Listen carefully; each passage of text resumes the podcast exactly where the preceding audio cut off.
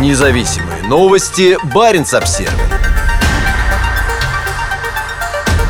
Норвежская пограничная вышка получала электричество от российской ГЭС, пока ее не отключили. На вышке круглосуточно присутствуют норвежские пограничники, охраняющие сухопутную границу с Россией. В июне российская сторона решила отключить подачу электроэнергии, питающей установленное на вышке сложное наблюдательное оборудование. О прекращении подачи электричества по 600-метровой линии, соединяющей вышку с российской ГЭС, первой написала газета «Автенпостен». Протяженность сухопутной границы между Норвегией и Россией составляет 198 километров. Две трети ее проходят по реке Пас. Вдоль реки расположен ряд электростанций, часть которых принадлежат норвежцам, а другая часть – россиянам. Самая южная из них расположена в поселке Раякоски, по-фински пограничный порог. Норвежская вышка находится в глуши недалеко от стыка границ Финляндии, Норвегии и России, где отсутствует норвежская электросеть. Когда ее строили в 2001 году в рамках усиления охраны границ в соответствии с требованиями Шенгенского соглашения, самым простым способом обеспечить ее электричеством оказалось подключить ее к российской гидроэлектростанции.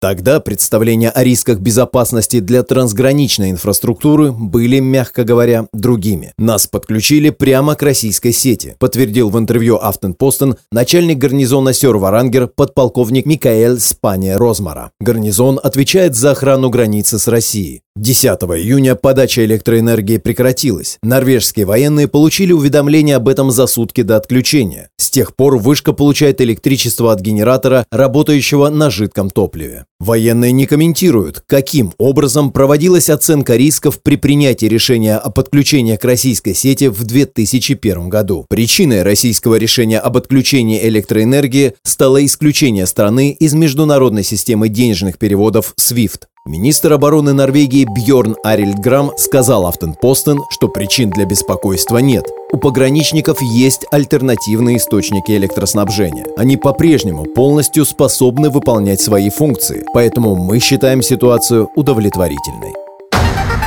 Независимые новости. Барин обсервис